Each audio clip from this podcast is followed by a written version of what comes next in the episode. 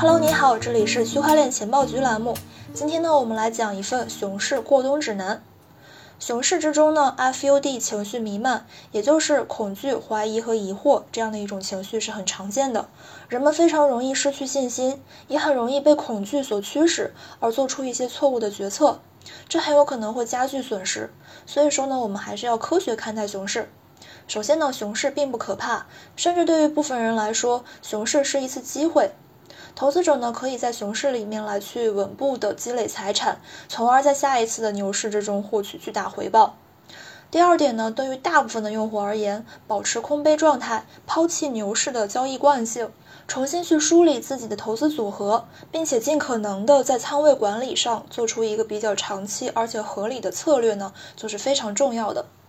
那么现在我们将会以这个风险偏好为标准，划分出中级、高级和低级风险偏好类型投资者，然后来为大家来去提供一个策略参考。首先呢是低风险偏好的投资者。如果你是第一次经历熊市，或者你的资金体量呢是比较大的，是一个保守型投资者，亦或是一个刚准备入场的新人，对加密资产呢缺少一个比较全方位的了解，那么定投主流蓝筹资产无疑就是当前最为合适的一个选择。每个月呢拿出定量的本金进行购买，直至牛市到来。不过这个策略第一步就是选择资产。理想情况下，可以将投资组合的很大一部分配置到下一次的牛市中大概率会上涨的蓝筹资产之中，比如说像 BTC 还有 ETH。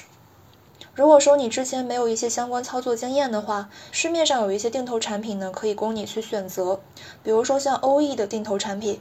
你只需要确认定投的周期、还有时间以及每期投入金额，就可以创建好一个定投的现货定投策略了。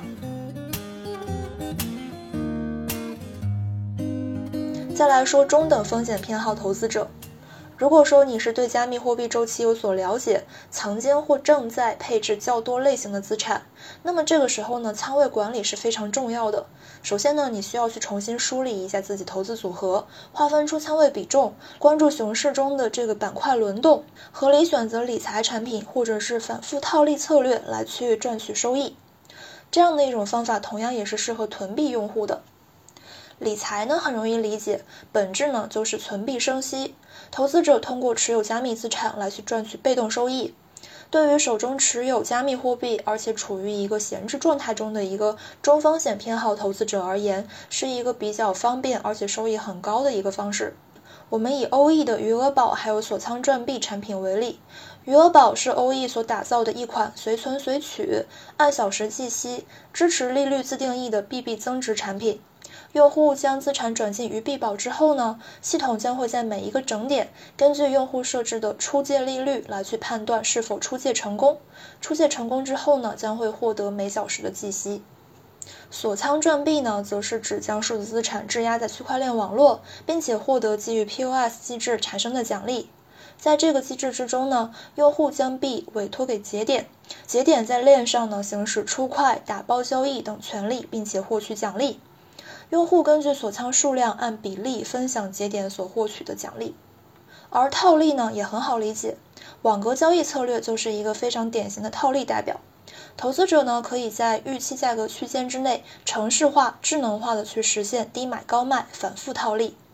OE 的现货网格交易策略呢已经推出很久了，投资者可以选择智能化创建，也可以选择手动创建。感兴趣的话，你可以自行体验。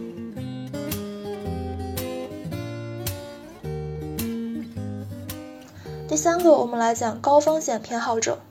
如果你是一位职业交易员，或者是一个量化基金用户，亦或是有金融背景的资深玩家，就可以在自己可控的风险范畴之内，选择期权、期货合约、合约网格，或者是期限套利等等一些相对来说比较复杂的交易策略。针对上述策略呢，多数 CFI 机构提供的工具呢都是比较成熟的，但是比较分散，用户呢可能需要在很多个平台之间来回切换。而 DeFi 所提供的工具呢，创新性虽然很强，但是呢操作比较复杂，而且流动性呢也比较差，这些问题呢也是非常的值得我们考虑的。相比而言，OE 统一账户呢，不仅仅能够去满足前面我们所提到的中低风险偏好的用户的需求，同时也能够为高风险偏好用户提供便利。鉴于 OE 的统一账户功能允许一个账户的资金交易 BB、杠杆、交割、永续、期权五大品类，所以说对于有衍生品还有衍生品套利的需求的用户来说是很友好的。我们来简单梳理一下期限套利以及跨保证金合约套利，还有借币套利这三种策略的核心逻辑。首先，第一个就是期限套利，也就是永续杠杆套利。它的核心逻辑呢，就是鉴于永续合约资金费率和固定利率的差异，使得永续合约和现货杠杆交易之间存在着一个套利空间。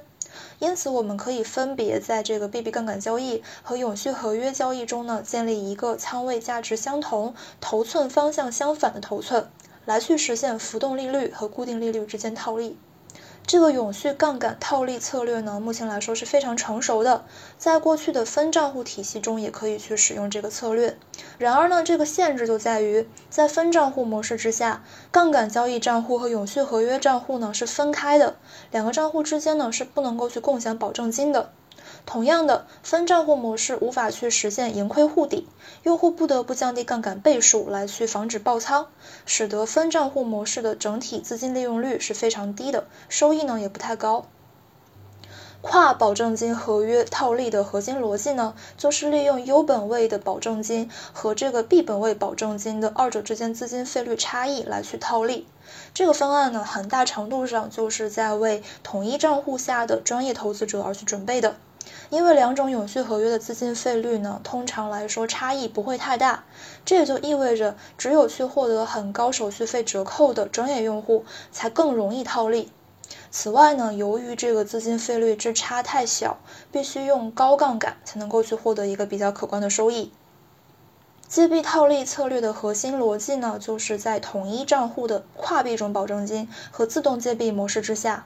当用户的某一个币种余额或者是权益不足，但是整体的美元价值充足的时候呢，也可以去超额卖出该币种，并且由此产生负债。